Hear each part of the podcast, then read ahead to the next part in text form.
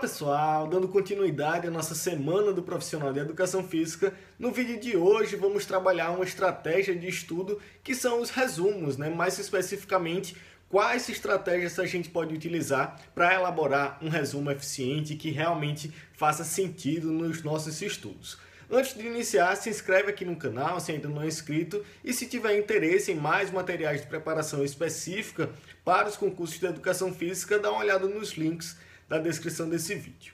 Então, começando a ideia geral dos resumos, né, como a gente pode utilizar os resumos em nossa preparação, um tópico fundamental para falar sobre resumos é que ele é um importante instrumento de revisão.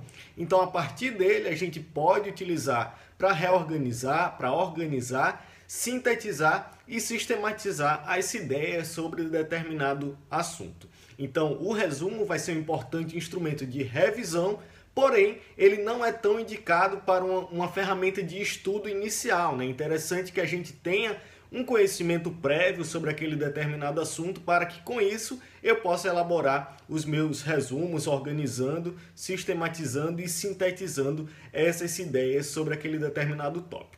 Dito isso, o primeiro ponto para você elaborar um bom resumo de estudos é que seja um resumo pessoal, né? que seja realmente vindo de você com as suas próprias palavras, utilizando seus conhecimentos prévios, sejam de uma videoaula, seja da leitura de um livro, de um artigo que você fez, mas que você utilize esses seus conhecimentos prévios para trazer as informações organizadas da sua forma, né? Como que você vai utilizar representações, assimilações, agrupamentos de ideias que façam você relembrar aquele determinado assunto. Então, primeira dica para você elaborar um bom resumo é que seja um resumo pessoal, que seja relacionado ao seu conhecimento prévio e que lhe faça realmente lembrar sobre aquelas ideias que você está sistematizando no resumo. O segundo ponto importante é que o resumo tem uma sequência lógica, uma estrutura, uma cronologia de informações, seguindo de um conhecimento mais geral, normalmente relacionado a conceitos, até as suas especificidades, as suas aplicações. Então, pelo menos o que eu utilizo que me ajuda bastante a elaborar resumos é responder algumas perguntas básicas como o que, como, onde, quem, e com isso, a partir dessas perguntas básicas, a gente consegue elaborar resumos de diversos assuntos. Por exemplo, em uma abordagem pedagógica, sobre abordagem desenvolvimentista, eu vou responder o que é essa abordagem, como ela surgiu, quem são os responsáveis, quais são as suas ideias principais. E com essas perguntas básicas eu também consigo elaborar resumos da fisiologia, por exemplo, sobre sistema muscular. Eu vou responder primeiramente o que é o sistema muscular, quais são seus principais componentes, quais são as suas ordens de contração, as suas classificações, até a sua aplicação, né? Como é que realmente ocorre uma contração muscular, quais são os processos que ocorrem na contração muscular. Então, a ideia geral é que tem essa estrutura seguindo uma sequência lógica do geral até o específico, do conceito até a aplicação. Terceiro ponto importante na elaboração dos resumos é seja objetivo. Como eu falei anteriormente, a ideia do resumo é que ele seja um importante instrumento de revisão e não de aquisição de conhecimentos. Né? Então, como você já vai ter aquele conhecimento prévio, na elaboração do seu resumo é importante que você sintetize aquelas informações, utilize tópicos e subtópicos claros que lhe remetam àquela, àquela informação, né? que você consiga, a partir daqueles tópicos, relembrar, revisar determinada informação sobre algum assunto. Então, seja sempre objetivo, utilize tópicos claros, subtópicos claros e tente não transcrever exatamente longos parágrafos, né, longos trechos de uma aula ou de um livro. Seja sempre objetivo.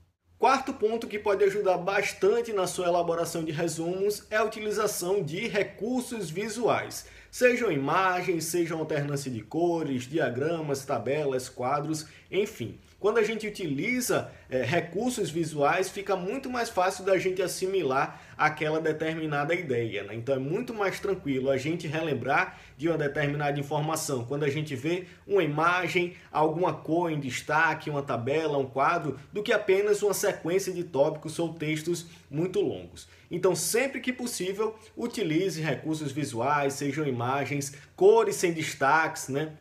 destacando aqueles pontos chaves, aquela informação importante, ou também tabelas, diagramas, quadros que podem auxiliar bastante a você lembrar determinada, determinada informação.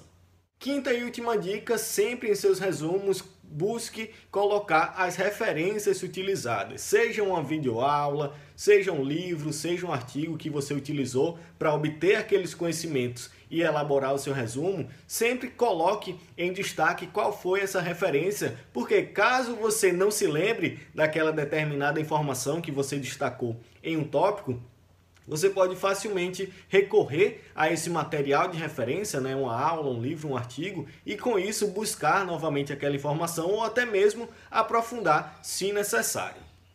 Uma dica extra que não é exatamente obrigatória, mas que a gente pode utilizar em nossos estudos é aliar os resumos à resolução de questões. Muitas vezes, nas resoluções de questões, a gente encontra diversas informações importantes sobre determinados temas, sejam algumas citações importantes, sejam obras de referência, sejam detalhes é, recorrentes né, em diversas questões.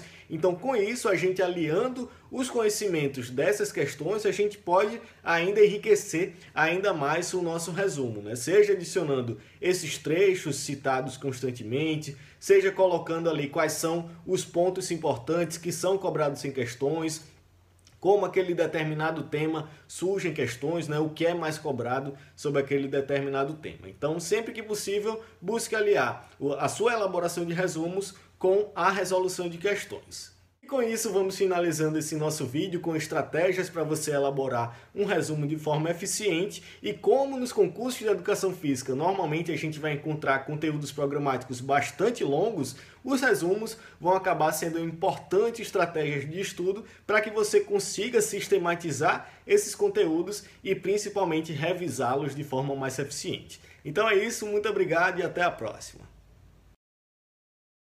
Por hoje finalizamos. Para mais materiais de preparação específica para concursos de educação física, siga a gente no Instagram, arroba. Então é isso, muito obrigado e até a próxima.